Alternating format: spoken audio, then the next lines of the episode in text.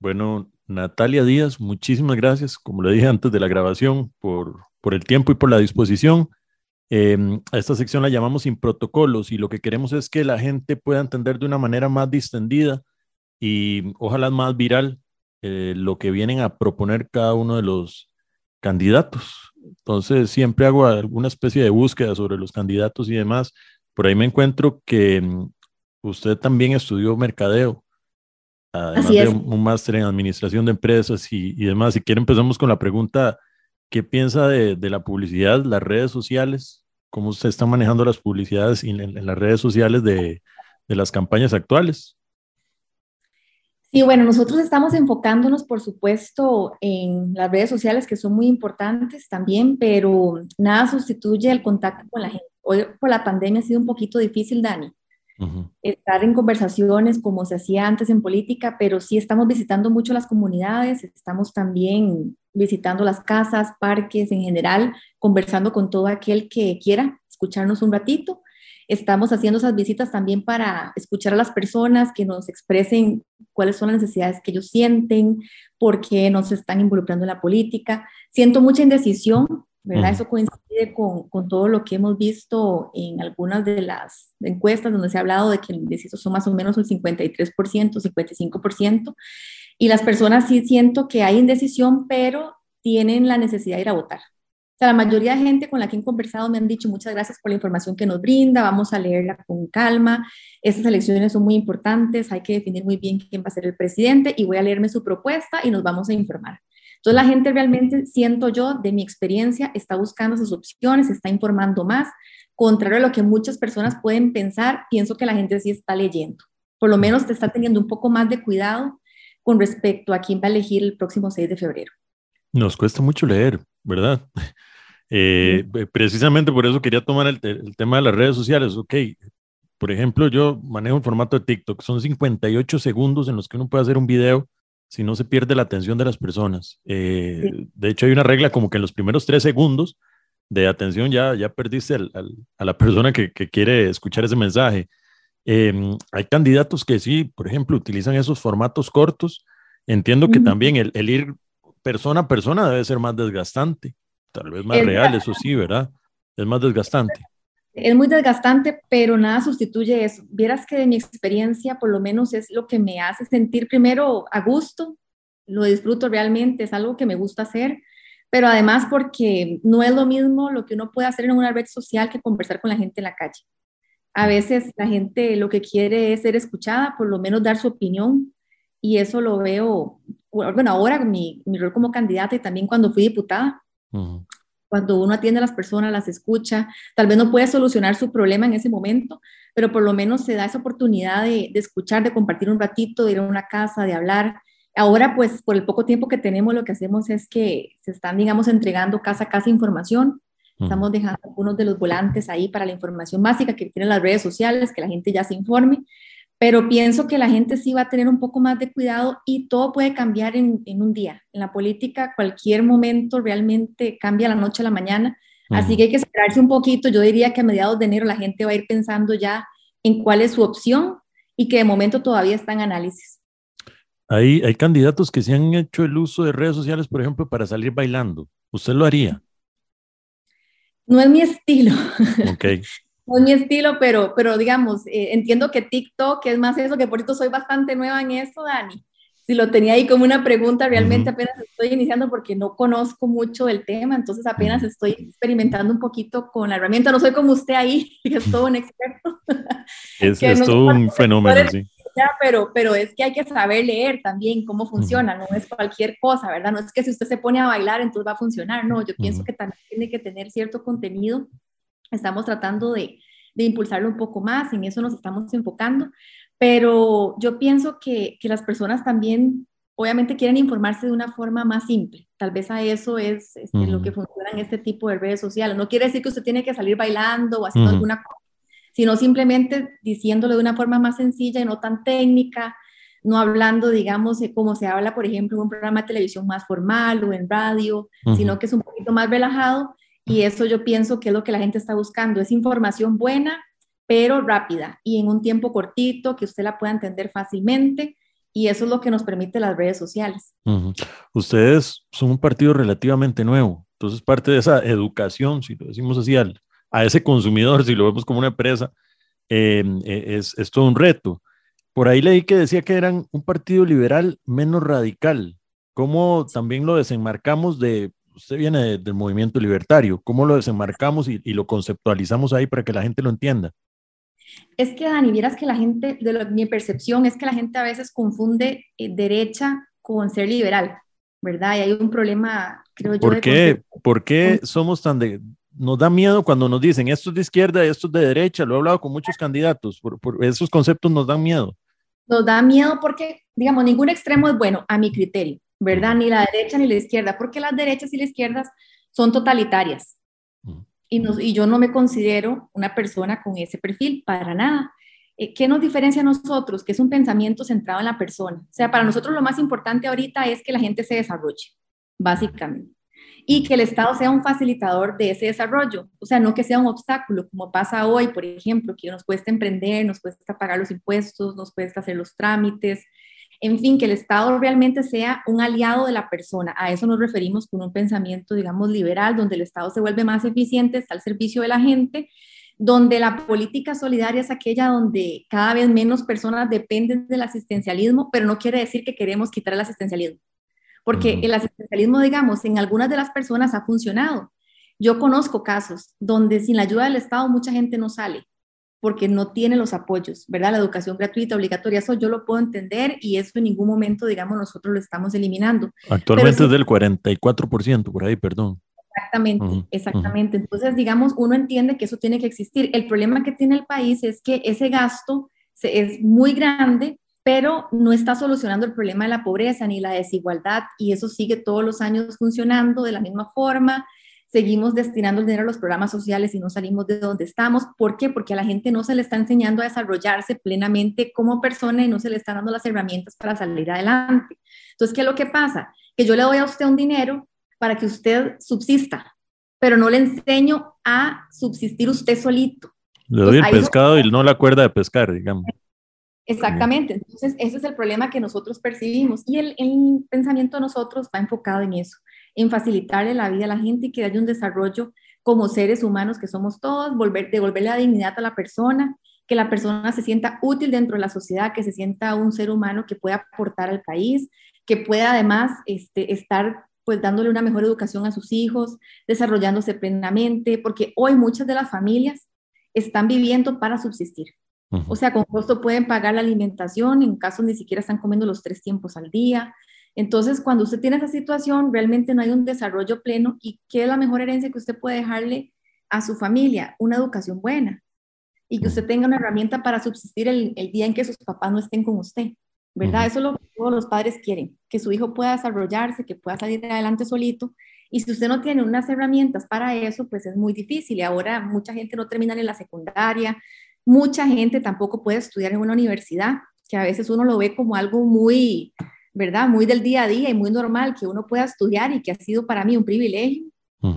la, mayoría de gente no tiene un título universitario. Entonces, si nosotros no tenemos esa formación, no podemos salir adelante porque no todo el mundo puede sacar una carrera de muchos años y, y, aquí es donde tenemos que pensar en otras alternativas importantes y en el pensamiento de nosotros creemos que, por ejemplo, una educación técnica dual puede funcionar aquí, donde podemos también adaptar las necesidades a la gente que hoy por hoy no puede ir a una educación, por ejemplo, en una universidad pública porque los horarios no se adaptan a alguien que trabaja. En fin, eh, varias de esas propuestas las tenemos dentro del plan y, y, sí, efectivamente ese es el enfoque de nosotros, pero la derecha no tiene nada que ver con nosotros, porque la derecha es totalitaria, es nacionalista, es proteccionista, es intolerante, es, o sea, juzga a los demás, critica a las personas por sus preferencias, es conservador, o sea, es otro tipo de perfil que no tiene nada que ver con el de nosotros, que somos respetuosos de las diferencias que hay entre todos y todos somos seres humanos y tenemos que tratarnos como tal. Ok, ahí tocó un tema importante que es el, no todo el mundo está capacitado eh, o especializado y siempre le repito el porcentaje que creo que es de más del 60% de la, de la fuerza laboral costarricense no está capacitada, no es especializada. Hay un 40% que le va bien, ¿verdad? Porque tuvieron, pero precisamente hablamos de estos privilegios. pero hay un 60% que no está eh, especializada y es un porcentaje muy grande. A esa gente, bueno, siempre hablan de propuestas como, ok, vamos a educar diferente, vamos a, a, llevarlos a, a, la parte técnica, pero ¿qué hacemos con los que ya no van a estudiar? ¿Verdad? Y a veces son personas también mayores, están en una edad que ya no están para especializarse y es un porcentaje enorme. ¿Qué, qué propuestas hay en ese, en ese ámbito? Bueno, aquí hay varios temas importantes. Eh, obviamente todo es para allá y no podemos empezar a formar a gente para que en cinco años tengan un título, o sea, no, no lo vamos a lograr así.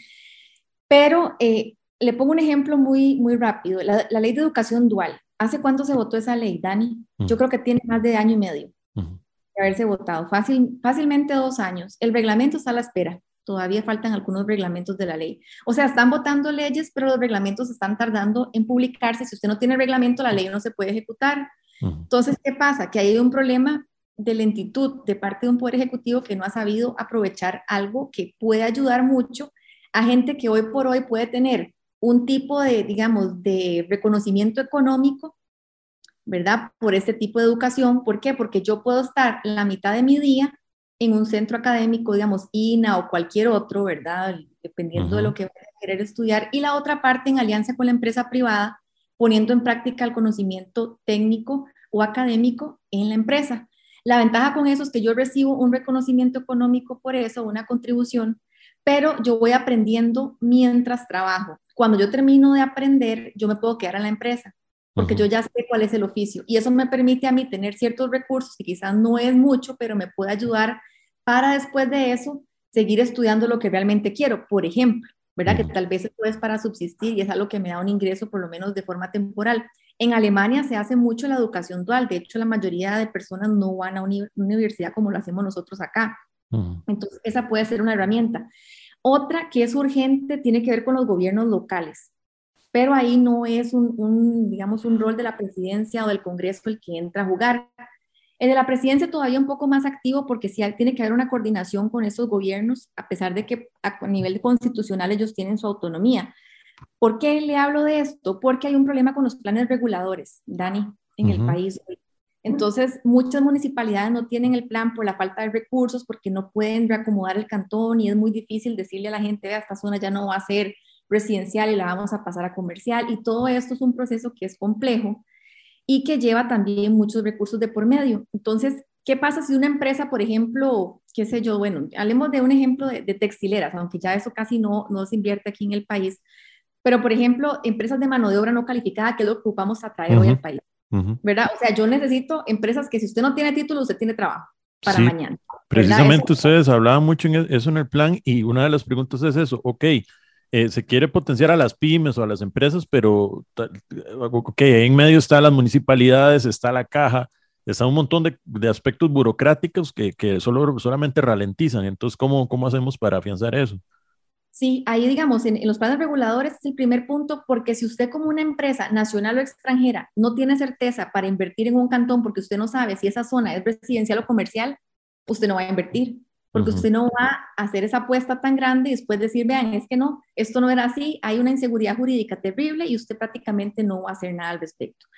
El acceso al agua, un tema muy importante, obviamente para consumo humano y demás, pero también para las empresas o para, digamos, generación de empleo en los cantones es vital.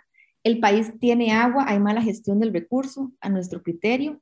En países como Israel, que es un desierto, tiene agua gestionada de una mejor forma que nosotros, que no somos desierto. O sea, nosotros nos llueve en todo el año prácticamente. Hagamos proyectos de cosecha de agua, que yo sé que el INDER está metido en eso ya, donde podemos recolectar el agua de lluvia y empezar a hacer este, toda esa, digamos, esa, ese tipo de, de planeamiento desde ahorita y empezar a ver de qué forma podemos contribuir a generar más trabajo en las zonas. ¿Por qué? Porque sin agua tampoco hay trabajo. Y esos temas parecen que son muy obvios, pero no se les está entrando como se debe. Entonces, ahí hay dos temas importantes. La caja es otro aspecto, porque la caja no ha entendido que tiene que adaptarse a la gente. la, caja, para mí, obviamente tiene que continuar existiendo, pero el presidente ejecutivo de la caja no puede ser alguien que solo se enfoque en la administración de la salud. Tiene que tener el enfoque de salud y el enfoque de generación de trabajo. los dos juntos, porque la informalidad es muy alta. Hoy tenemos más o menos 900 mil personas que no están cotizando ni a la caja ni, ni pagando sus impuestos. Es un impuesto al trabajo. Es un exactamente. Entonces, ¿y sabe qué es el problema? Que las personas que sí cotizan, para ponerle un ejemplo, a la caja, les recargan las reformas del IBM porque la otra mitad no está poniendo un 5.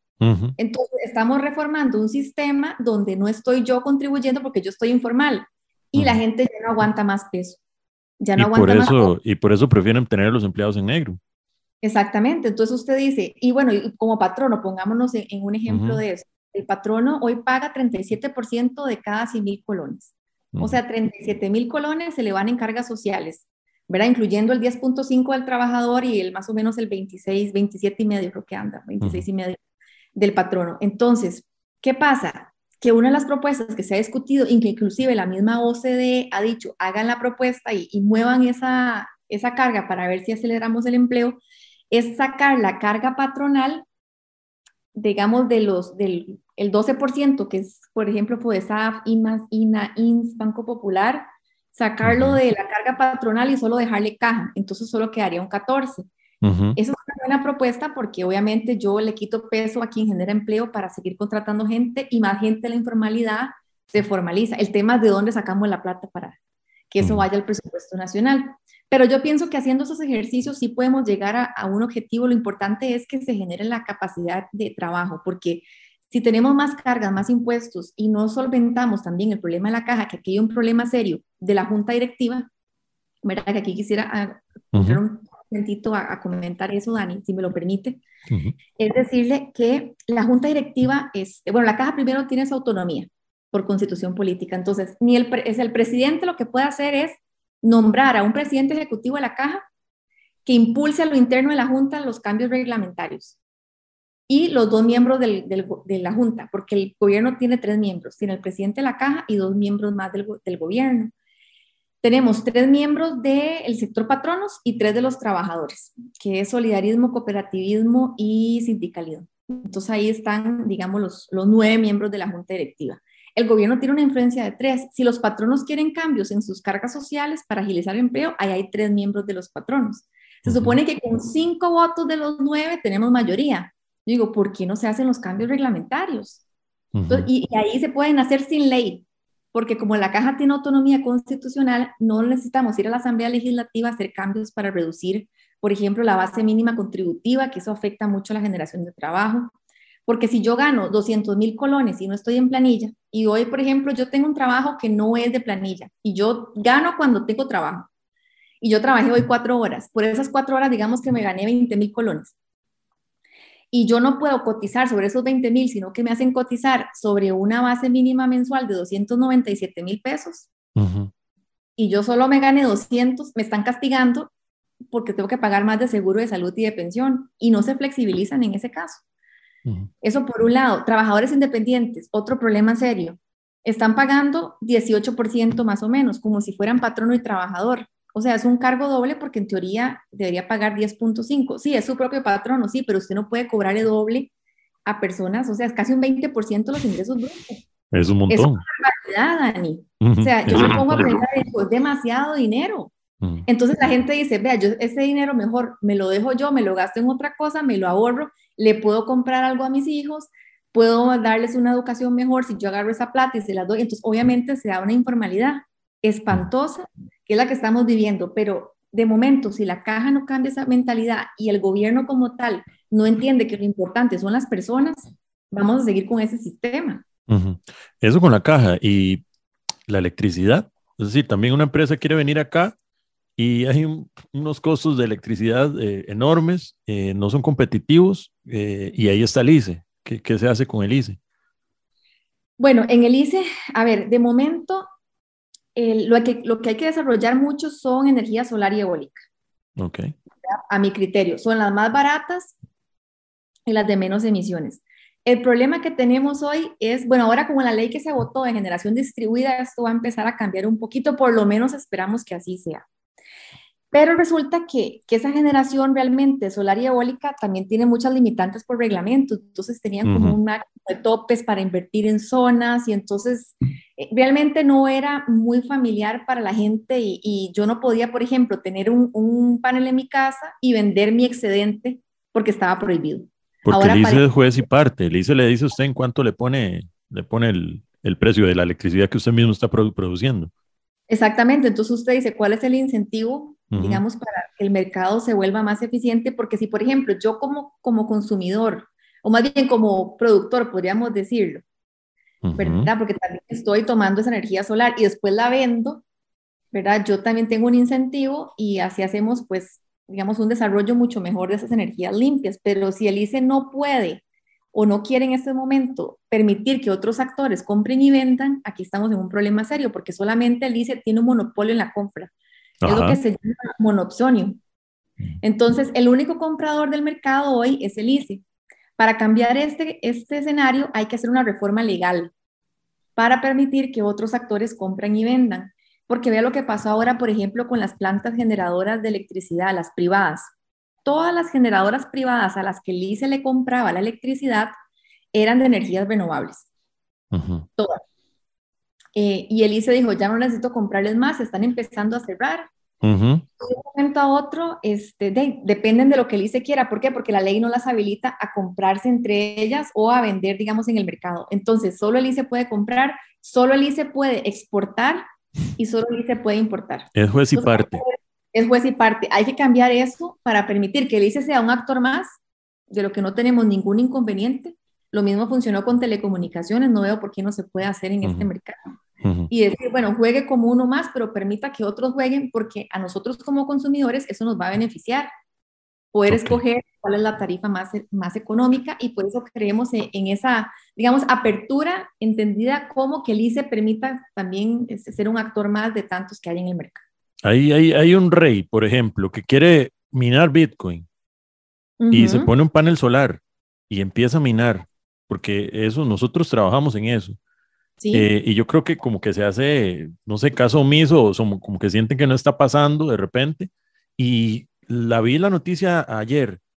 En Argentina van a tener que poner un impuesto que mate a todos los que están minando, eh, porque están generando que se hagan cortes en la electricidad de la ciudad, porque fue tanta la euforia que, que se, o sea, se están echando la luz de las ciudades eh, con la euforia de la minería. Nosotros eh, trabajamos para empresas que, que, precisamente quieren aprovechar esa energía solar, pero siento que el, el hacerlo de, de, una manera de que, ok, esto no está pasando, hasta que lleguen y le corten la luz a toda la ciudad, dicen, ah, ok, ahora los vamos a matar con impuestos. Eh, para, para de, quitar el incentivo, perdón, de que no puedan seguir haciéndolo. Entonces es como, ok, cuando se asoma y ya lo tenemos encima, lo, lo atacamos, pero no hay una planificación anterior. Totalmente de acuerdo. Y además de uno no puede ir contra la tecnología, uno no puede ir contra la evolución, contra lo que la gente va a hacer. O sea, el Estado no puede controlar todo, Dani. Esa es la observación principal de esto. O sea, yo, yo como Estado no puedo meterme a bloquear plataformas, no puedo bloquear Bitcoin, no puedo bloquear quien alguien quiera minerar, o sea, eh, no lo puedo hacer. O sea, simplemente uno tiene que, que, como gobierno ver cómo hago para que la gente pueda fluir y que las actividades empiecen a desarrollar para generar trabajo. O sea, ¿qué más que generen trabajo? Y que con ese trabajo podamos recaudar también los recursos que el Estado requiere, porque obviamente se necesitan. Aquí nadie está diciendo que los impuestos tienen que ser cero, porque eso no es viable. ¿Verdad? Y hay impuestos, yo creo en la reducción, pero yo creo que ahí tienen que haber impuestos porque si no tampoco, pues funcionaría esa parte del Estado para dar servicios básicos. Lo que a mí sí no me parece correcto es que quiera acaparar absolutamente todo en la vida de la gente, al punto en que yo ni siquiera me puedo desarrollar y tengo que trabajar hasta con miedo. Vea, váyase a la calle a preguntarle a la gente. Todo el mundo me dice, vea, yo no quiero que a mí me regalen un 5. Yo lo quiero que me dejen es trabajar en paz.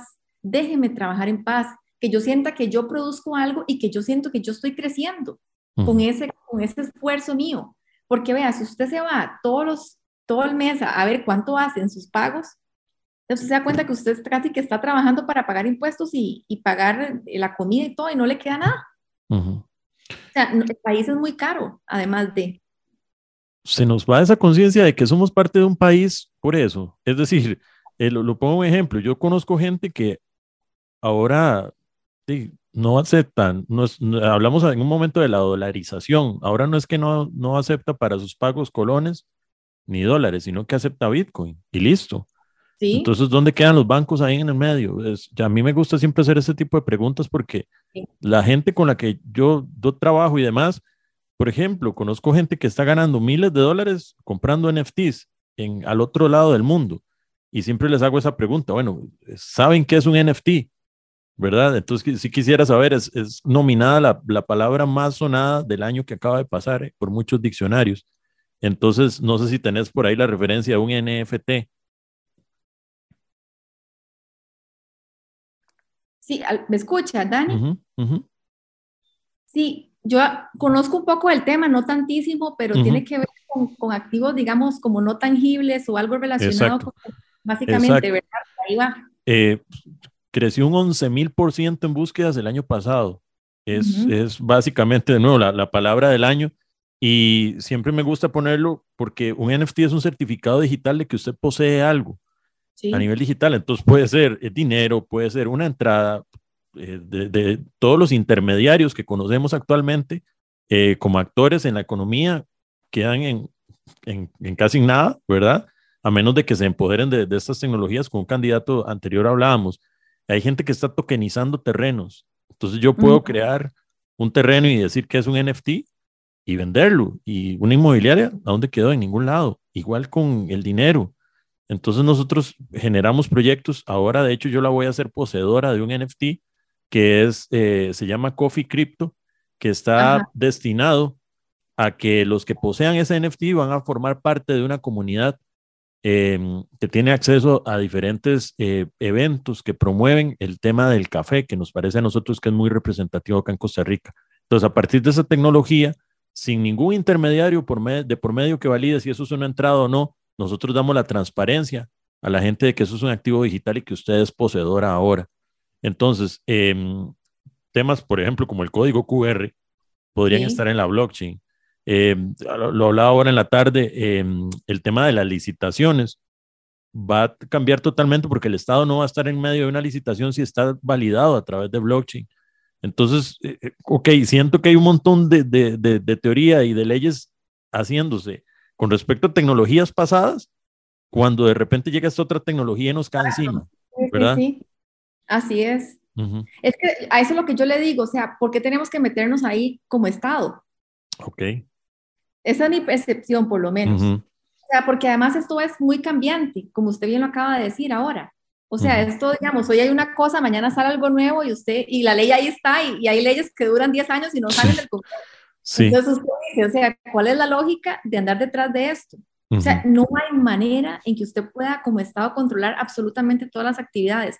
Y yo pienso que más bien esto nos permite evolucionar y ser más eficientes y empezar a decir, bueno, eh, ¿qué, ¿qué, podemos hacer nosotros para justamente ofrecer un mejor servicio a la ciudadanía? Y empezar a competir con esto, porque no podemos quedarnos atrás. O sea, esto no hay cómo pararlo, no hay cómo empezar a, a mi criterio, empezar a decir, se prohíbe, no creo en eso, no creo en tasar los servicios, o sea, yo no creo en los impuestos para estas cosas. O sea, yo, yo creo que esto más bien tenemos que tratar de adaptarnos como sociedad y empezar más bien a aprovechar al talento costarricense de esto y ver qué se puede hacer para inclusive pasarlo a gobierno. Claro. Porque, no, vea, Estonia lo hace, ¿verdad? En muchos países en Europa, o sea, todo esto lo han venido poniendo en práctica y al fin y al cabo lo que queremos es mejorar la vida de la gente. Y si esto más bien eh, viene a ayudarnos, este, pues enhorabuena. O sea, yo más bien creo que uno tiene que, que tomarlo mejor y utilizarlo. Aún no hay 5G también en, eh, a nivel de, del ICE. Es una de, las de las que se reprocha mucho y, y a nivel de la región eh, sí, sí hay, ¿verdad? Y acá todavía no hay. Usted habla también, antes habló de plataformas. ¿Qué piensa de, de Uber, por ejemplo? Bueno, yo creo que, a ver, hay un tema sensible, por supuesto, y es que unos están pagando eh, bueno, servicios, impuestos, cánones y todo lo que usted se puede imaginar y otros no. Pero la solución no es, digamos, taxificar el Uber, ¿verdad? Sino, por ejemplo, al revés, ¿verdad? Uberizar los taxis. Utilizar, digamos, y decir, bueno, eh, si hay mucha regulación, quitemos regulaciones al resto y pongamos a la gente a competir en igualdad de condiciones, porque yo no me voy a poner a bloquear la plataforma. Hoy es Uber, después viene Didi, Este, ya los taxistas tuvieron su plataforma, al final eso no se terminó dando, al final creo que no funcionó, la usaron un tiempito eh, y ya, ¿verdad? Entonces uno dice, sí, eh, es injusto porque si hay unos sobreregulados y otros no tanto. Entonces, me parece a mí que esto no puede seguir siendo así. Y además hay un tema, vea Dani, ya ellos pagan impuestos. Si usted usa la tarjeta en Uber, el banco le tiene que retener el 13. y, y vea lo curioso, dicen que no es legal. ¿Y por qué si es legal para pagar los impuestos? Y el Estado lo recauda. Entonces, dice, por Dios, o sea, ¿cómo no va a ser legal si yo le cobro impuestos por ese uso? O sea, usted le cobra impuestos a algo, a mi criterio, es legal. O sea, y más bien, hagamos convenios con instituciones públicas, ya esto es una realidad, no podemos salirnos del asunto, o sea, si hay que hacer un convenio con la caja para que el que desee como trabajador independiente llegue y se asegure que lo haga, o sea, que haya flexibilidad, a eso me refiero, que uno tiene que abrir la mente y decir, ya olvidémonos de que el Estado es el único que sabe y aquí la gente también quiere un bienestar para su vida y hay que adaptarnos a la realidad. Porque el, mercado se va a mover más rápido que el Estado. Exactamente, así es. Porque, Entonces yo visión. Sí, ahí, lo decías, por ejemplo, y ya están pagando impuestos en el Uber cuando, cuando pasa la tarjeta, pero es cuestión de meses para, que llegue Uber y diga, no, ahora aceptamos criptomonedas. Y, si los otros se quedan ahí con la, con la ruedita de cargando, esperando a ver qué pasa. Entonces, sí, en, eso nosotros, al menos tenemos la gente que consume el contenido de nosotros eh, muy enfocada al tema empresarial. Eh, y, siempre tienen como esa, esa, esa latencia ahí, ¿verdad? De saber, ok, ¿qué se va a hacer para los emprendedores? Que, que de paso aprovecho, ok, eh, siempre yo he, sido uno de los que critico de que para emprender se vende como muy motivacional todo. Ok, es un aspiracional. Todo el mundo tiene que emprender. Eh, todo el mundo puede, que si usted se la cree, usted puede. Eh, pero hay un contexto que no hace que sea tan así. ¿verdad? Estamos ante realidades. Entonces creo que también sucede en, en, las campañas políticas ese aspiracional, ok, yo vengo a mejorar todo y no aterrizar, y no aterrizar las ideas, ¿verdad? Sí, es que, a ver, emprender no es para todo el mundo. Primer punto, ¿verdad? Porque usted tiene que tener primero eh, ese espíritu de, que usted tiene, sabe cómo comerciar, cómo hacer que su negocio crezca. O sea, no es cualquier persona porque tiene que haber una formación de por medio. Y no tiene que ser una formación a nivel profesional, es, es, o de vida o profesional, dependiendo de lo que usted trabajó, sus papás y demás. Hay gente que no tiene un solo título y es excelente para los negocios. Así que tampoco eso solamente de tener un título. Pero ¿qué pasa? Que no todo el mundo puede uno llegar y decirle, y agarre eso y emprenda. Porque viene la educación financiera, viene el acompañamiento para que el negocio crezca. ¿En qué invierto? ¿Cómo me endeudo? ¿Qué, qué hago primero? ¿Cuáles son mis prioridades? O sea, todo eso es un análisis que usted tiene que empezar a hacer y usted no lo puede dejar a criterio de cualquier persona. Eso no es así. Y para mí, para ser un país emprendedor, eso empieza desde la primera infancia. Y nosotros no hemos trabajado en eso. O sea, si usted a los niños de tres años o menos no les va metiendo este chip en la cabeza, en el sentido de que las escuelas empiecen a decir, vamos a enseñar programación, vamos a enseñar este, robótica, los temas de innovación, meter al sector privado a hacer programas junto con las escuelas. ¿verdad? Tenemos compañías aquí enormes, transnacionales, inclusive, que pueden idear programas interesantes en estas áreas y que podríamos empezar a hacerlo desde que están con dos tres, dos, tres años. ¿Por qué? Porque en esa edad son esponja. Y los niños aprenden idiomas, aprenden todo esto, y usted no va a agarrar a una persona de 30 años y le va a decir, ahora sí empiece a hacer esto desde cero, porque ya usted está formado, ya usted tiene muchas cosas dentro que a usted le va a costar mucho. Es como aprender un idioma ya con cierta edad, es mentira no es que no se pueda, pero no lo va a aprender de la misma forma que si usted lo aprendió desde que, desde que nació. Por eso es que las cosas se aprenden siempre desde la niñez y es la mejor etapa y por eso nuestra apuesta en la educación para la primera infancia. Porque solamente así uno puede también cambiar esa formación y empezar a decir, usted puede emprender, usted puede hacer esto, pero le doy las herramientas en esa formación, porque yo no puedo nada más decir, este, voy a dar incentivos tributarios, voy a quitar trabas, voy a hacer esto, ahora sí agarre y emprende no está preparado todavía a nivel de la formación en muchos aspectos, ¿verdad? En, su población en general, aunque el talento humano sí es excelente. Y a mí lo que me da mucho temor, Dani, es la fuga de talentos nacionales que yo empezaba a escuchar en gente súper joven. La fuga de cerebros. Sí, totalmente. O sea, porque hay gente que me dice, yo aquí qué voy a hacer, yo no voy a vivir aquí. Hay gente preparada con títulos, porque les hablo siempre y me comentan y me dicen, yo me siento deprimido, porque yo tengo todos mis títulos y yo no puedo trabajar porque no encuentro una opción. Este, que me piden, por ejemplo, tres años de experiencia y yo no tengo, pero yo sé que yo lo puedo hacer bien. Entonces, no se da la oportunidad de crecer. Se van fuera del país y nosotros estamos preparando a jóvenes brillantes que se los están llevando afuera y con el talento que nosotros tenemos. Vea, el talento de nosotros es algo que nosotros tenemos que aprovechar al máximo y lo estamos dejando ir y lo estamos desarrollándolo como país. Y somos un país que somos referentes, por ejemplo, en, en todos los dispositivos médicos se producen acá de los principales, referentes inclusive a nivel mundial. Entonces, uno se pone a pensar, ¿por qué no podemos pensar a nivel de innovación en esto? O sea, un Silicon Valley podríamos llegar a nosotros tenemos talento humano para eso. Yo lo considero así, porque hay gente que sí puede hacer las cosas y tiene todo para hacerlo. Ahí hablaba de, de una educación temprana y, y, después lo enlazabas con el tema de que la gente se va del país. Entonces yo, yo de nuevo volví al, al tema de, de, de, tal vez perdemos ese nacionalismo, porque sí. la, la, gente dice, no, pues aquí, o sea, quedarse en Costa Rica ya es, es un, no, no, no triunfó como profesional, ¿No? por ejemplo. Esa es la perspectiva y lo enlazo a lo de los niños. Eh, creo que también la, la, educación no puede ir al mismo nivel que la era de la información, a, a, a nivel de, de, educación estatal, lo digo así, porque sí. entonces me encuentro con niños que los que, lo, el, el que los educa es YouTube. Y uno ve a chiquitos pequeños con acento español, con acento mexicano, eh, hablando, hablando así, porque realmente el que los está educando es Internet. Entonces, eh, ¿en, dónde ¿en dónde se está quedando el Estado ahí eh, en, en, educación, verdad? Ven, venimos de uno de los, de, de, uno de los desastres educativos, ¿verdad? Ahora, los finales de, de, esta, de esta campaña. Entonces, no sé qué opinión me, le merece el tema de cómo está el MEP actualmente y qué se podría hacer. Sí.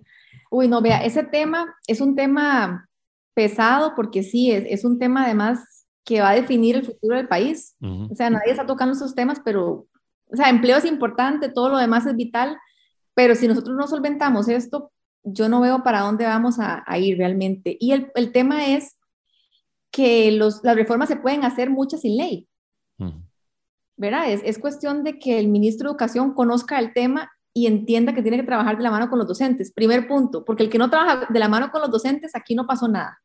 Uh -huh. O sea, uno no puede hacer una reforma sin ellos. Así de sencillo, o sea, porque no, no se puede, no es viable. Y lo primero que hay que hacer es, es plantearse eso que usted dice, de que difícilmente vamos a ir como Estado al nivel de la evolución de esta información, ¿verdad? Y, y de todos los adelantos del día a día. Por eso es que yo insisto en las alianzas con el sector privado. Uh -huh. ¿De qué se puede hacer, por ejemplo, para nivelar a todos estos niños en las huelgas, ¿verdad? Que se dieron hace algún tiempo y, y lo de la pandemia. De metamos empresas tecnológicas que podamos hacer programas de nivelación para empezar a decir cómo sacamos a estos niños, porque ahora están graduando, digamos, los están pasando los años, pero usted le pregunta a los chiquitos las cosas y no saben. Uh -huh. ¿Verdad? O sea, ahí yo no sé qué está pasando, pero eso va en automático y, y hay niños que ni multiplicar saben y están pasando los años, ¿verdad? A ese nivel. Entonces, uno pregúnteles cuál es el youtuber favorito y se lo saben de, de, memoria. Y se lo saben de memoria. Y no es que esté mal que se lo sepan, pero sí uh -huh. tiene que tener un balance, ¿verdad? O sea, uh -huh. no estamos enseñando a las personas a ser, ser huma seres humanos integrales. Los estamos enseñando a pase por el sistema, no importa si aprendió o no aprendió, usted pase el año, termine este, el, el quinto año del colegio y listo. Tenga el título, le piden un, un, examen de bachillerato que yo no sé qué tanto están midiendo, ahora son estas pruebas FARO, que no sé qué tanto están midiendo realmente si la persona está aprendiendo o no. Están midiendo de más, para mí. Sí. Se midieron sí, demasiado, se pasaron. Exactamente, se les fue la mano, más bien, uh -huh. pero yo me pongo a pensar y uno dice, ¿y por qué todos tenemos que aprender igual? Uh -huh. Digamos, yo era muy buena en, en, lectura, a mí siempre me gustó mucho la parte de, de lectura, por ejemplo, ver español, todo eso, la redacción, eso a mí era, era mi pasión, a mí me encantaba, no sé cuál era la suya, Dani, pero cada uno es bueno en algo. Malísimo ¿verdad? mate. En mate. Bueno, sí. Ahí está. Entonces, digamos, nosotros somos diferentes. Uh -huh. O sea, no es que yo sea mala para los números, no, pero mi pasión es, era por otro lado. O sea, yo me sentía identificada también con otro tipo de, de temas.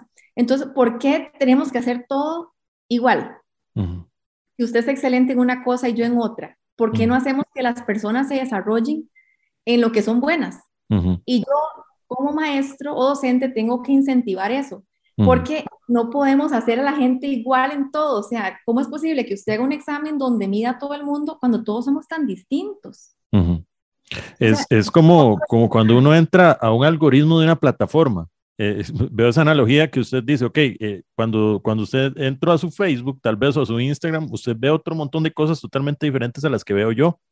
Entonces, la educación debería eh, ser así de, de, maleable para que la gente pueda comprender lo que le gusta. Sería lo más, lo más lógico, ¿verdad? Que uno le guste aprender sobre precisamente lo que le, lo que le atrae.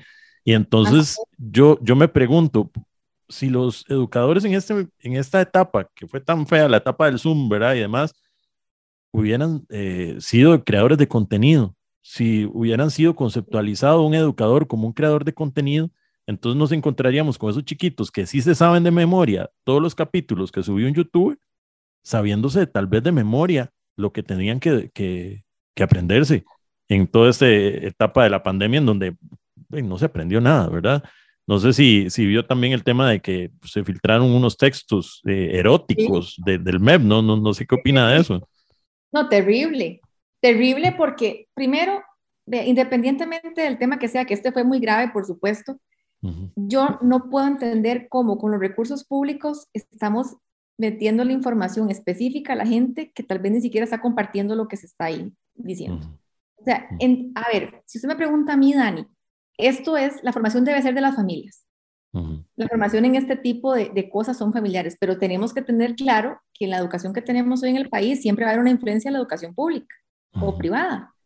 Entonces, no puede ser, para mí tiene que ser lo más neutral posible porque tenemos que limitarnos al conocimiento, ya las opiniones y, todo, y al respeto por los demás, porque eso sí yo lo creo rotundamente y aprender a respetarnos los unos a los otros, ser tolerantes con los demás, no insultarnos o atacar las, a las ideas, no a las personas, ese tipo de cosas para mí sí hacen falta dentro de la formación de la primera infancia y yo no la estoy viendo hoy. Y también otro tema, a usted a veces le dicen este, educación cívica, ¿verdad? Para ponerle un ejemplo, o estudios sociales. Y yo... Me dormí, ahí empezando. Y me dormí, yo digo, no, yo no lo tolero, no lo tolero, o sea, porque todo el mundo lo que dice es, me dieron un libro, tuve que pasar un examen, pero usted llega a los 20 años, usted le pregunta a alguien, dígame, ¿Qué es lo que hace la Asamblea Legislativa? ¿Por qué es importante nombrar a los diputados? ¿Por qué el Poder Ejecutivo es el que, digamos, define, por ejemplo, decretos? ¿Cuál es la diferencia entre lo que puede hacer un presidente o lo que puede hacer un Congreso? ¿Qué es lo que hace un Poder Judicial? ¿Cómo puedo, por ejemplo, yo involucrarme en la política si quiero ayudar a mi país? Si no quiero ser político, ¿cómo hago para ir a meterme a una comunidad y ayudar en lo que esté a mi alcance? Estoy segura que la gran mayoría de personas ni siquiera conocen ni a quién acudir, porque yo sé que hay interés. Yo lo percibo. Vea, la gente joven le quiere ayudar porque es una generación diferente.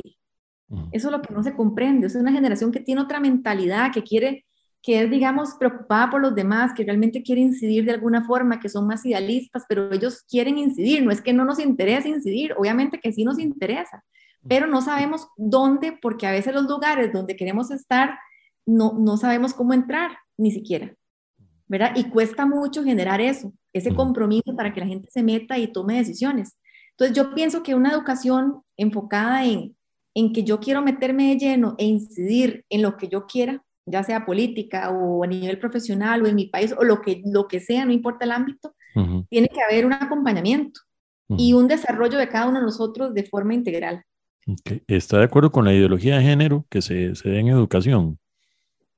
No, vieras que en ese tema yo soy muy respetuosa de las familias, o sea, yo no juzgo a nadie, Dani, yo creo que cada uno es libre de escoger su camino. Si quieren, este, algunas personas, no tengo ningún problema. Lo que a mí no me parece bien es que se utilicen los recursos o los fondos públicos para implementar esa visión que es de ciertas personas, no todo el mundo la comparte y que además está dando la educación pública. Entonces yo pienso que eso no. Yo me inclinaría por temas más integrales, temas, digamos, más homogéneos, que a todo el mundo puedan interesarle y que quede criterio de la formación en sus familias, sea cual sea la familia que se tenga, ¿verdad? Tener esa formación en sus hogares, pero sí no debería ser un tema de Estado. Eh, es curioso porque veo que su campaña la pudo, lo pudo haber hecho así, no la enfocó tanto al tema de, del feminismo, podemos decirlo así, eh, no, no en la figura de la mujer. Eso es una decisión personal, una decisión de equipo más interno. Eh, ¿Laura Chinchilla se pasó en eso o, o qué fue? Vea, para serle sincera en este tema, yo siempre me he considerado una persona que ha luchado por sus metas, ¿verdad? Yo siempre lo he hecho independientemente de pensar si, si es hombre o mujer, o sea, yo creo en la capacidad de la persona, ¿verdad? Yo pienso que, que lo más importante es que la gente eventualmente me elija como una opción para este país por mi capacidad, por las ideas que tengo y por las propuestas que llevamos, no porque soy mujer. No, le han dicho, no le han dicho, es que usted es mujer, usted tiene que empoderar, eh, ponerle, ponerle ahí la, la, corona, usted hace la reina ahora de, de, todo esto, o, o, o, sea, esa necesidad de parte de, algunas mujeres, ¿no le han reclamado? No, no, vieras que, a ver, cuando la gente va y, yo hablo con ella a los lugares que visito, sí me dicen, vea, este, yo quisiera que una mujer este, hiciera esto, yo le digo, muchísimas gracias por su apoyo, les explico un poco de las propuestas y todo, pero eh, eh, gobernar no es un tema de género. Yo no lo veo así. Y además, lo que dicen de, doña Laura me parece una injusticia porque aunque se puedan tener diferencias en algunos de los temas, como además siempre hay diferencias, eh, los dos hombres que han pasado tampoco han sido lo mejor, ¿verdad? Y aquí nadie dice, aquí nadie dice que nunca más un hombre va a ser presidente del país. O sea, nosotros no podemos pensar así. O sea, ¿por qué no decimos lo mismo de, de un Carlos Alvarado, por ejemplo? ¿verdad? Que nunca, porque Carlos Alvarado acaba de salir, entonces ningún hombre viene en el 2022. Entonces nos falta mucho como sociedad. estamos polarizados, pero por eso digo yo que, que, el hecho de que sea mujer, entonces ya le, le, tacharon una X precisamente por ese tal vez machismo imperante que hay. Sí, cuesta mucho más. Eh, hemos tratado de ir rompiendo con eso. Yo trato de, de, no, no venderme como voten por mí por ser la mujer, no. Yo pienso que, que esa no es la salida por supuesto que, hay temas en los que uno puede tener más sensibilidad y demás, pero yo no quiero que me elijan por eso, yo quiero que me elijan por la capacidad, por las propuestas, porque realmente tenemos una orientación correcta, porque creemos en un Estado eficiente al servicio de la gente, porque somos una opción que va a brindar oportunidades al país, pero por eso.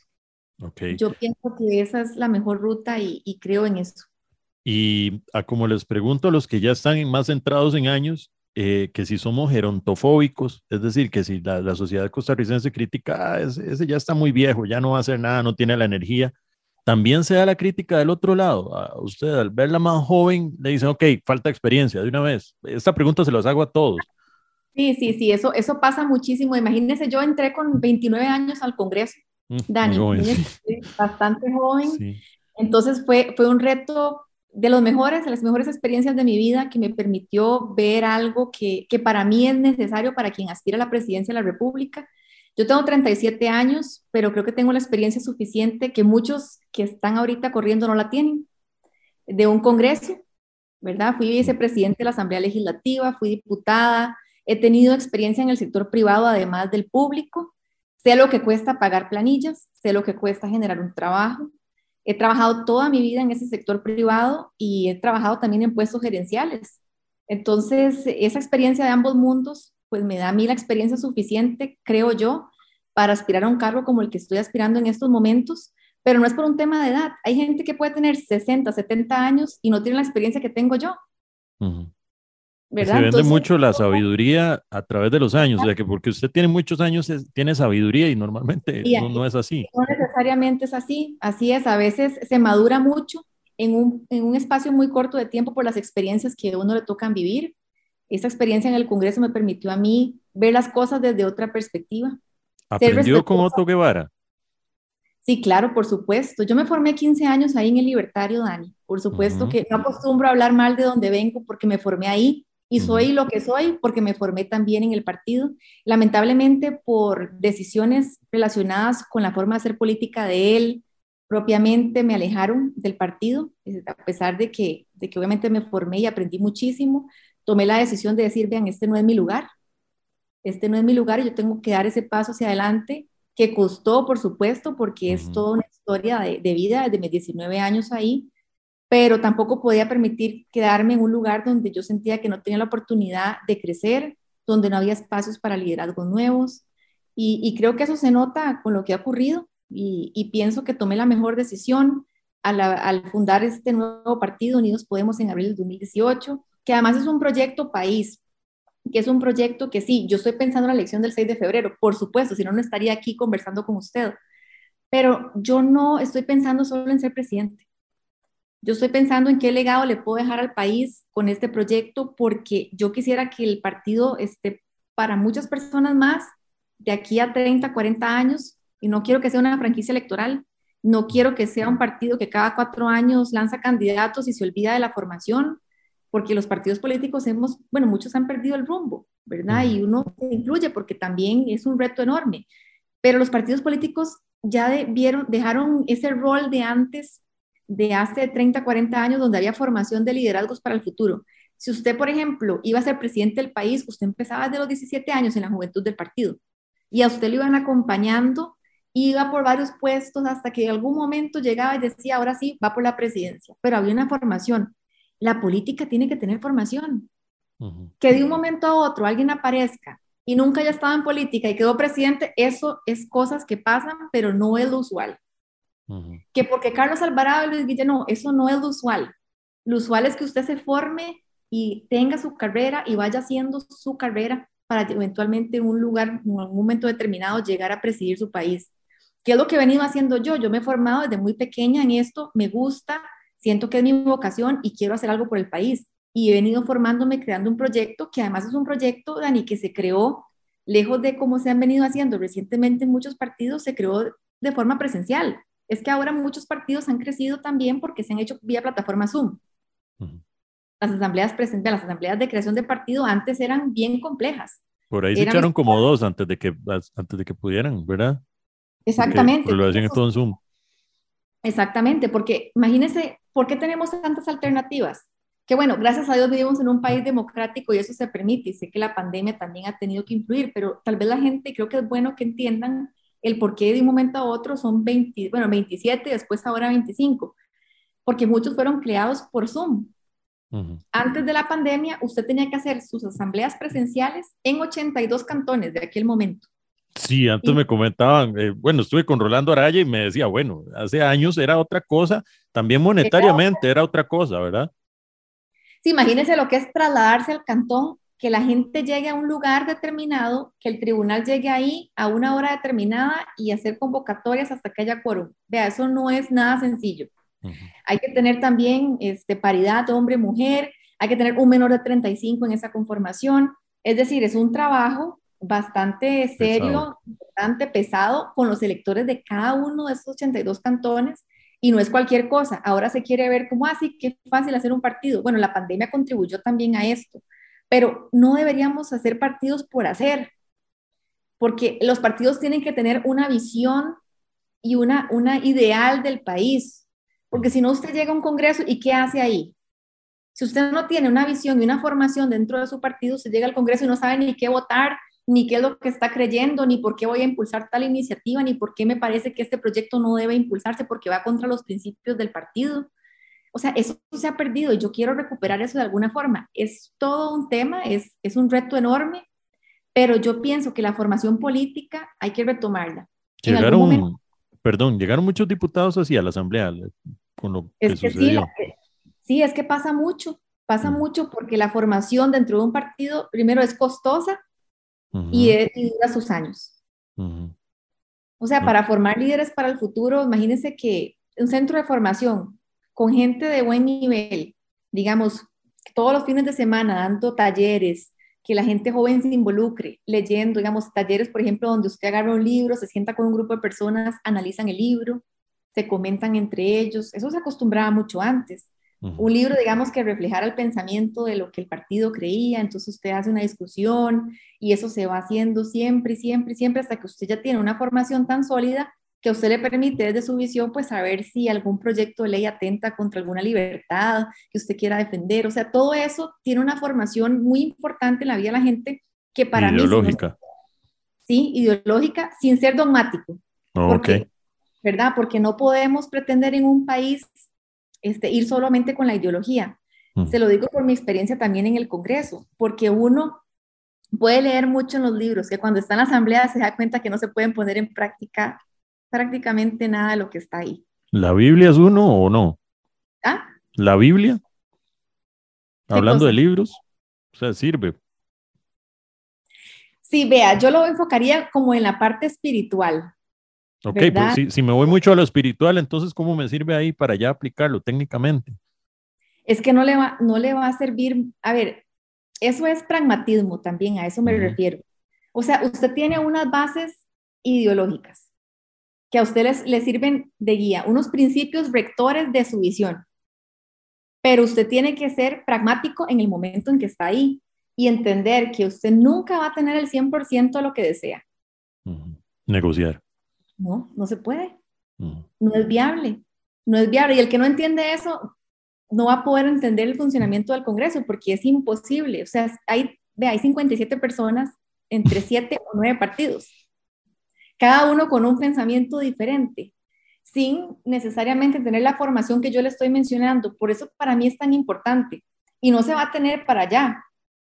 Pero uno de nuestros proyectos es también generar la formación para el futuro. Es algo que yo quiero hacer este año, de alguna u otra manera.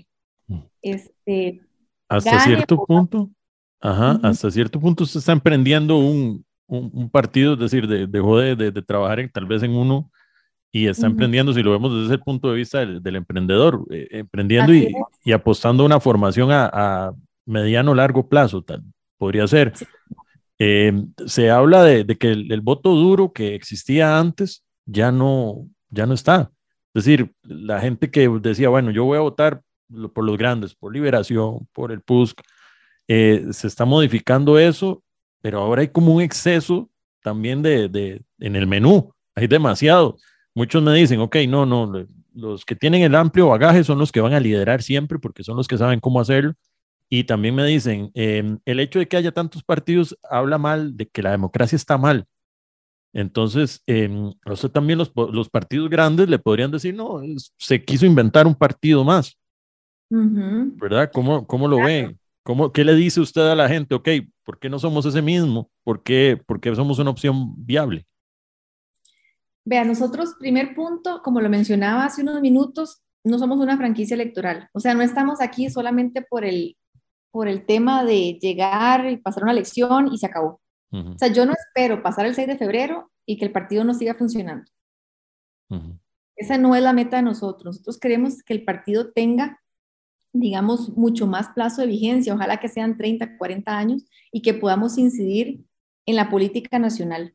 Eso es lo que a mí me mueve. Eso es lo que yo quiero para el país. Eso es lo que me hace a mí levantarme todos los días y tratar de incidir, porque hacer un partido desde cero no es cosa sencilla. O sea, mm. realmente eso me, ha permitido a mí tener, primero, gente muy valiosa con la que he podido crecer, porque esto no lo he hecho yo sola. Dani, es, vea, si la gente a mí no me hubiera ayudado, no hay manera en que yo hubiera estado donde estoy. Tanta gente que me abrió las puertas de sus casas, que me dijo, venga, no la conozco, pero no importa, venga y se reúne aquí y yo le mm. presto mi casa para que haga la, la asamblea. Así. Mm. Aunque usted no lo crea. O sea, la gente, por eso que yo que hay gente, la gente buena es mucha en el país. Mm. Y gente que realmente tiene esperanza a pesar de las cosas que hemos vivido, todavía la gente dice, no, puede ser que algo mejore. Yo, yo creo que las cosas pueden salir mejor. Y eso es lo que a mí realmente me mueve todos los días. Y ya la gente no está votando por los partidos de antes. ¿verdad? A mí no me gusta mucho, digamos, hablar, atacar de la persona y yo pienso que es mejor atacar las ideas pero, pero ya los partidos de antes ya no están respondiendo a las necesidades de la gente. Hasta nivel, digamos, generacional. Yo pienso que eso se ha, se ha dado también porque cada día más personas pues se van involucrando en la política y, y el pensamiento de las personas en generaciones distintas pues va cambiando esa visión y ya la gente está votando por personas, no por el color político, salvo personas de cierta edad y por circunstancias muy puntuales, de que sus abuelos han estado en, la, en el 48 o digamos, este, tienen alguna afinidad familiar importante y fuerte, digamos, salvo eso, la mayoría de la gente me dice, yo estoy viendo por quién votar y no me importa el partido. Ahora, ¿cuál es un tema así importante? El conocimiento. ¿Verdad? Partidos grandes tienen un conocimiento mayor por sus años de existencia, ¿verdad? Son más de 40, 50 años, muchos de ellos. Entonces, en una elección donde hay tantas opciones, pesa mucho el conocimiento, ¿verdad? Porque si la gente le dicen por quién van a votar en una encuesta y tienen ese conocimiento los partidos, digamos, que tienen más trayectoria o más historia, pareciera que están muy bien porque son los primeros en conocimiento. Pero eso no es lo mismo que se o sea, no es lo mismo traducir eso en un voto necesariamente. ¿Verdad? La hora es la hora, por eso es que yo pienso que las cosas pueden cambiar dentro de algunos días donde las personas digan, vea, yo sí me voy a definir y quizás empiecen a buscar opciones que no son las que hoy están puntuando. Por eso es que la política es tan volátil y teniendo un 55% de indecisión, cualquier cosa puede suceder en estos días. Como la, la, que acaba de pasar. Bueno, creo que Alvarado no lo veían en un principio. En las encuestas no se veía ahí y quedó polarizado en el, sentido de que se terminó definiendo eh, por un tema de nuevo, de, de, de, religión. Básicamente ese era, ese era el tema eh, que, que, terminó polarizando. Ok, voto por este porque es bueno y porque el otro es malo, nada más. O sea, no, no, no hay grises. Como yo siempre les digo, es como muy dual. Si voto por aquel, eh, me voy al infierno. Si voto por este otro, no, ¿verdad? Entonces ya no hay, no hay una paleta de colores ahí en donde podamos elegir. Ahora sí tenemos como esa, esa capacidad de elección. Eh, quería tocar el tema también, antitos de, de irnos ya, de corrupción. Sí. Bueno, ese tema, volvemos a, a, un asunto que tocamos hace unos minutos que tiene que ver con la formación desde la niñez. ¿Hay, hay cómo atacar a la corrupción hoy? Sí, yo pienso en dos opciones, que es la simplificación de los trámites y el Estado digitalizado. En el momento en que eso se da, la corrupción empieza a disminuir porque los pagos indebidos empiezan a desaparecer a raíz de que es más fácil emprender o pedir un permiso, por ejemplo. Y además, si la información yo la tengo a mi alcance y yo puedo decirle al funcionario público, usted no me puede pedir más de lo que está aquí como requisito, este, yo puedo como ciudadano informado exigir mis derechos. Ahora, ¿qué falta también? Que la ciudadanía sepa cuáles son sus derechos, cuáles son las leyes que respaldan esos derechos que usted tiene y qué acciones puede hacer usted para pedir justamente que esos derechos se respeten.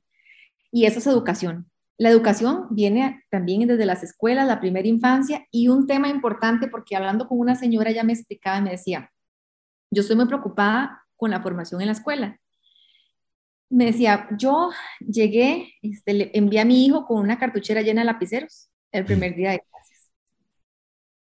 En la tarde no tenía un lapicero en la cartuchera.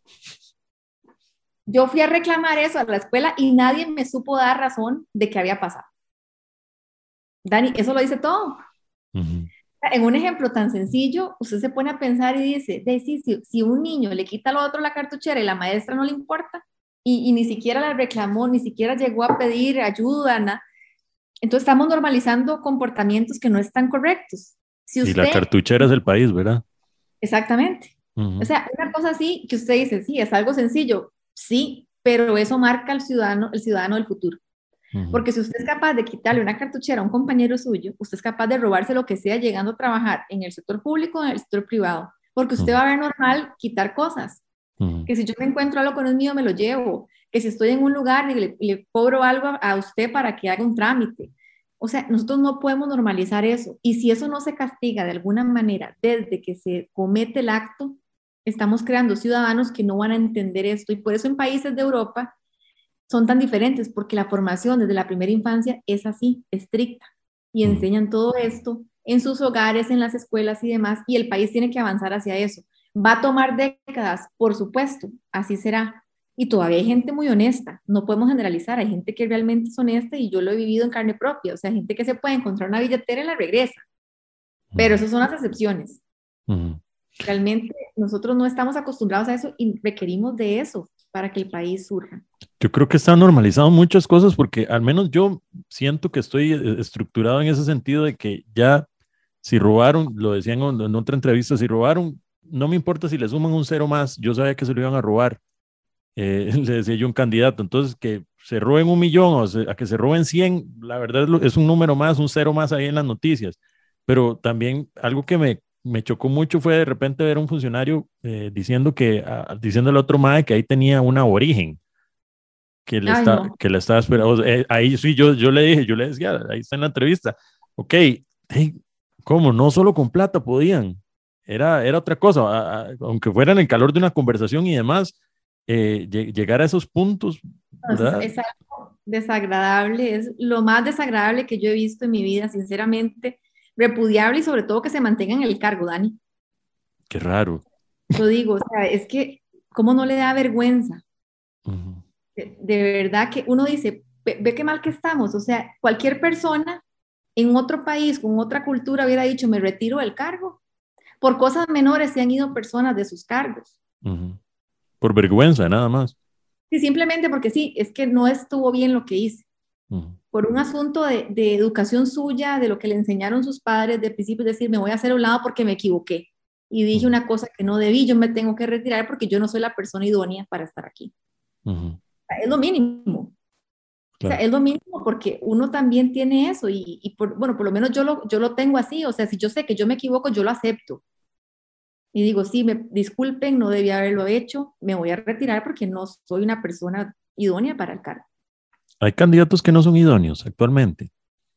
Yo pienso que eso también lo va a definir la ciudadanía. Yo creo que la gente va a estar muy consciente, Dani, lo decía yo en un inicio, de quién realmente tiene esa idoneidad para el cargo y quién no. Ahora, hay un reto, sí le digo, es el conocimiento, que es uno de los retos que tenemos nosotros, de que la gente en este poco tiempo nos vea como una opción para justamente hacer esa diferencia, porque tampoco somos un partido que tiene muchos recursos para pauta, ni, ni digamos recursos de deuda políticas, digamos, en el pasado, que hayamos cobrado mucho, ni nada, porque y, inclusive le comento una anécdota, yo en las elecciones municipales tuvimos resultados buenos, ¿verdad? Porque sacamos el alcalde y regidores y demás, entonces yo tuve derecho a deuda política. Tuvimos derecho como a 197 millones de colones y solo pude cobrar 23, porque eso fueron los que gasté. No pude, como no pedí préstamos ni nada, o sea, hicimos, hicimos, en las elecciones del, del 2020 en 52 cantones por ese monto, más o menos. Entonces, realmente fue una campaña súper austera en cada cantón, cada uno hizo lo que pudo, hicimos lo que estuvo a nuestro alcance, así que no creo que todas las campañas necesiten tanto dinero, ¿verdad? Yo pienso que son las dos cosas, es dinero y gente buena aspirando. Entonces, en ese momento, yo, yo llegué y dije, este, bueno, a pesar de que la ley permite que uno cobre después de los 45 días de la elección, se pueden liquidar, digamos, se pueden meter facturas y se pueden seguir haciendo gastos y todo, y después usted lo mete a la liquidación. Yo dije, no, yo no voy a liquidar ni un 5 más, todo lo que estaba en la elección hacia atrás y si no, pues no se cobra. Entonces devolvimos 175, como 170 y pico de millones a Hacienda. Mm, a conciencia. Yo dije, sí, es que no puedo. Digo, yo no usé esa plata, no la voy a, o sea, esa plata no la usé, yo la tengo que regresar.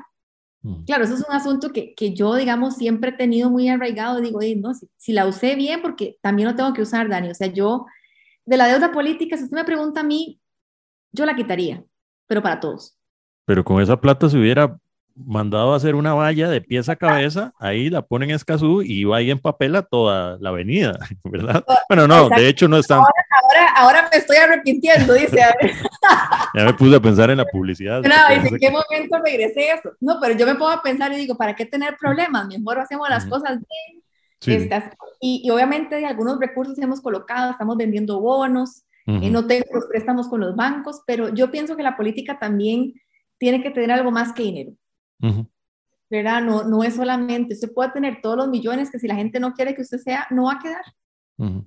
Así es. Hay un tema ahí como de pasión, tal vez para, para, para cerrar, la gente antes era apasionada por, por, el tema. He estado hablando con señores mayores, eh, no, no de política, sino votantes, votantes de antes, y decían que antes era, era un fiestón, había agresividad, pues, precisamente por ah. lo mismo de la pasión, ¿verdad? Que la pasión trae las dos cosas eh, pero también había como, como un fervor. Ahora que usted dice, bueno, la política no debería solo ser plata, debería ser, no sé, si uno se pone como romántico mística, O, corazón, o le podemos dar ahí, ¿verdad? otro adjetivo.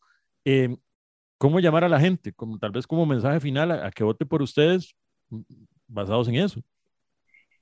Bueno, primero que no puedo prometer solucionar el país sola, no lo puedo hacer sea, yo, yo sé que esto no está solo a mi alcance, que esto no depende solo de Natalia Díaz, y sé que si no tengo también un equipo de diputados importantes en la Asamblea Legislativa, no puedo hacer reformas importantes.